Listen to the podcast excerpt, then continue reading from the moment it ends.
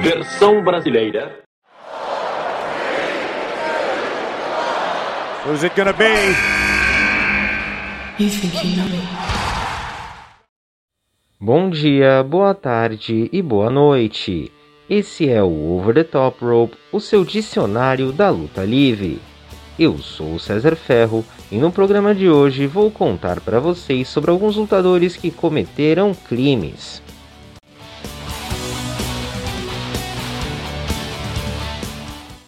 No programa de hoje, vamos contar sobre alguns lutadores que antes, durante ou depois de sua carreira cometeram algum crime, alguns deles até mesmo hediondos. O vídeo fonte é do What Culture Wrestling, um canal britânico que traz várias curiosidades sobre a luta livre.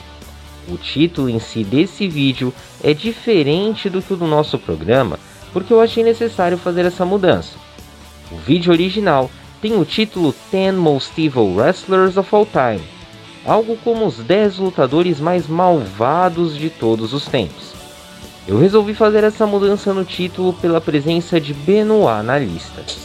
Como vocês já sabem, ainda hoje não se tem uma ideia geral do porquê ele cometeu seus atos e os indícios mais fortes apontam para lesões neurológicas decorridas ou da luta livre ou do uso abusado de esteroides ou seja, algo como uma doença. Então, eu não achei justo manter o título dessa forma, mas vamos tocar o barco, trazer esse conteúdo para vocês.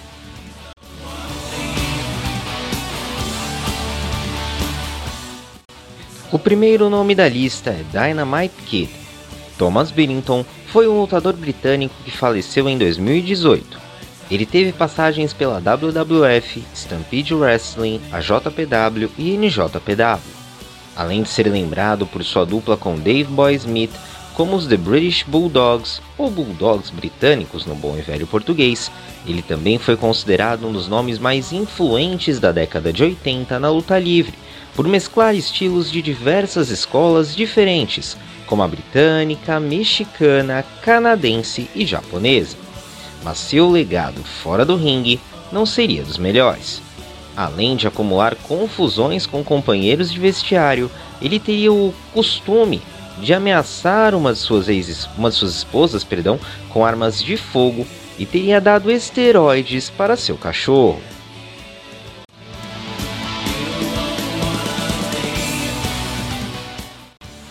Minoru Suzuki é um dos nomes mais temidos para se subir no ringue contra, mas as pessoas deveriam ter medo mesmo é de New Jack. Jeremy Young foi um wrestler americano falecido em maio de 2021 e ficou conhecido em sua passagem pela ECW, onde pôde expor todo o seu estilo de luta extremo ao extremo. Na área penal, New Jack foi acusado diversas vezes por agressão. Também houve um incidente no qual ele causou diversas lesões a Eric Kulas, conhecido também pelo nome de Ring Mass Transit, inclusive atingindo duas artérias do jovem ao cortá-lo durante uma luta. Ele também assumiu ter jogado Vic Grimes errado de propósito, de mais de 12 metros de altura, com vingança. Acha que acabou? Ainda não. Após o fim de seu relacionamento com Terry Brunos, ela o processou por difamação e distribuição de conteúdo explícito dela.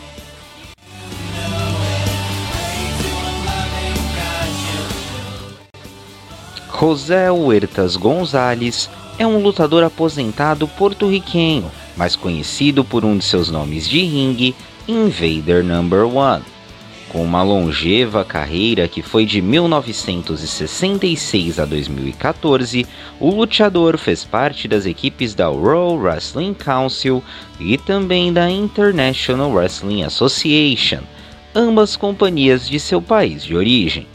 Apesar dos múltiplos cinturões que acumulou no seu quase meio século nos ringues, foi nas páginas policiais que ele teve grande destaque Huertas Gonzalez foi acusado de assassinar o também lutador Bruiser Brody a facadas no vestiário de um evento em Porto Rico.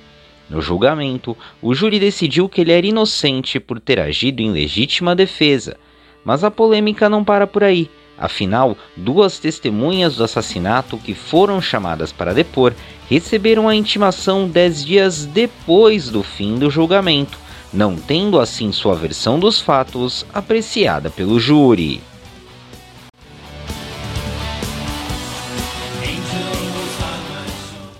Vocês sabem que um dos motivos pelos quais eu mudei um pouco a direção dos temas aqui do programa foi para trazer conteúdos que estavam em inglês para português e tornar o acesso mais fácil para vocês, certo?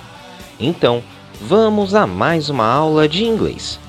Quando algo ou alguém é flawless, significa que esse algo ou alguém não possui defeitos, a menos que esse algo ou alguém seja Jay Phoenix. O lutador britânico foi acusado de pedofilia.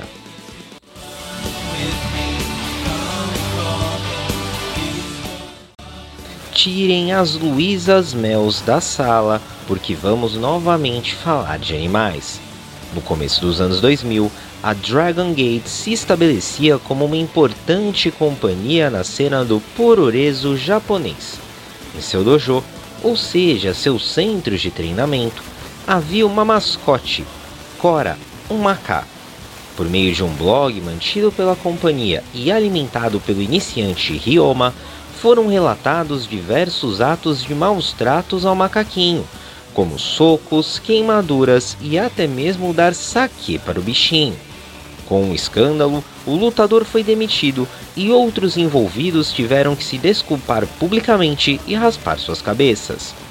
Você pode não saber, mas você pode ainda acompanhar o inimigo do reino animal, que luta atualmente na Pro Wrestling Noah, sob o nome de ringue de Yohei.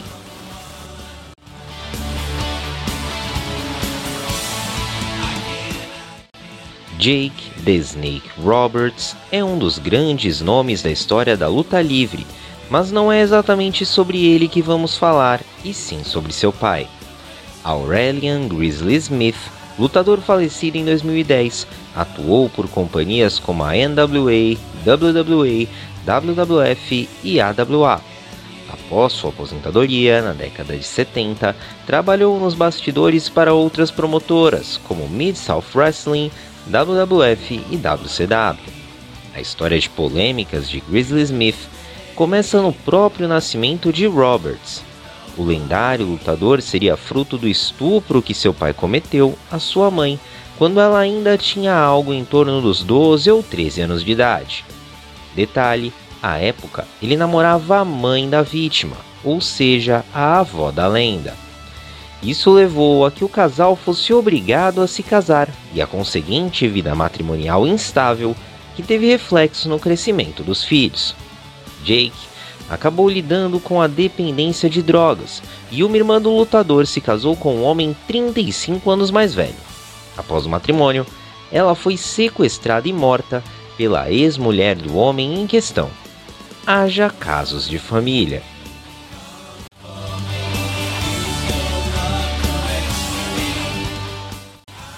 Eugene Otto Zanhoff mais conhecido pelo seu nome de ringue, The King of Rock and Roll, Buck Zanhoff, lutou de 1972 a 2014, quando se aposentou por motivos de força maior, que falaremos mais para frente. Em sua carreira, ele atuou pela AWA, WCCW, Wind Seat Wrestling, Pro Wrestling American e WWF tendo rivalidades contra nomes como Undertaker e Triple H. Em 86 e 89, ele foi preso por crimes sexuais. Em 2013, ele foi preso por 13 crimes. Eu repito, 13 crimes sexuais, incluindo abusos contra sua própria filha, iniciados quando ela tinha apenas 15 anos. Lembra que eu falei que ele se aposentou em 2014? Então, ele se aposentou nesse ano porque foi quando ele foi condenado a 25 anos de prisão.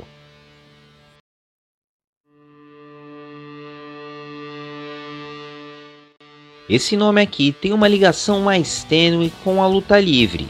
Jimmy Savile foi um DJ, personalidade da TV e do rádio, filantropo e cavaleiro da Inglaterra, falecido em 2011. Na luta livre, ele acumulou alguns combates sem muito sucesso na década de 60. Apesar de ser uma grande estrela no país, centenas de acusações de abuso sexual foram feitas contra ele após sua morte, levando a ser considerado o predador sexual mais, abre aspas, bem sucedido do Reino Unido, no sentido de literalmente nunca ter pago por seus crimes.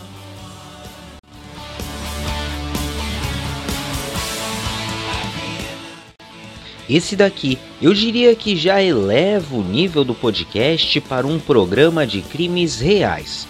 Para você ter uma noção, se você pesquisar esse nome na internet, vão considerar apenas como assassina em série e nem vão dar muita elegância para a carreira dela nos rings.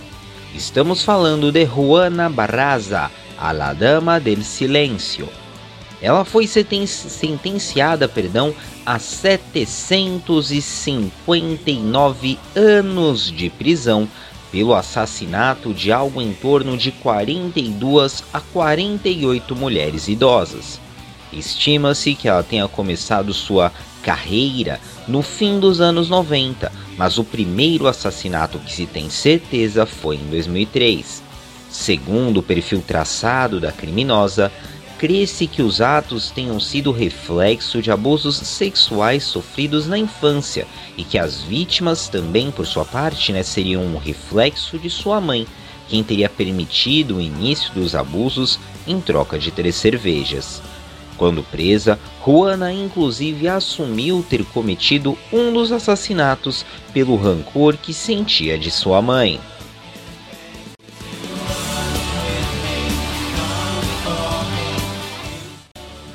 A fonte desse nosso programa foi o vídeo do What Culture Wrestling, que você pode acompanhar em inglês pelo link na descrição deste episódio. No nosso próximo programa, iremos abordar a ligação dos picolés, os sorvetes em barra que você encontra ali na praia, na padaria da esquina, com a luta livre, inspirado no vídeo original do canal Wrestle with Andy que eu inclusive indico para vocês, pois conta com vários documentários curtos de 20 minutos sobre a luta livre. Outra coisa que eu indico para vocês é seguir a gente nas redes sociais, arroba Brasil, o nosso novo user no Instagram. A gente teve alguns problemas com a nossa conta antiga, acabamos perdendo, mas estamos nos reerguendo, voltando aí aos trabalhos ou então arroba OTTR_BR no nosso Twitter. Você vai ter conteúdos diários de notícias sobre a luta livre e vai saber quando sair o nosso novo episódio aqui do podcast. Então eu espero encontrar com vocês lá e até o próximo programa.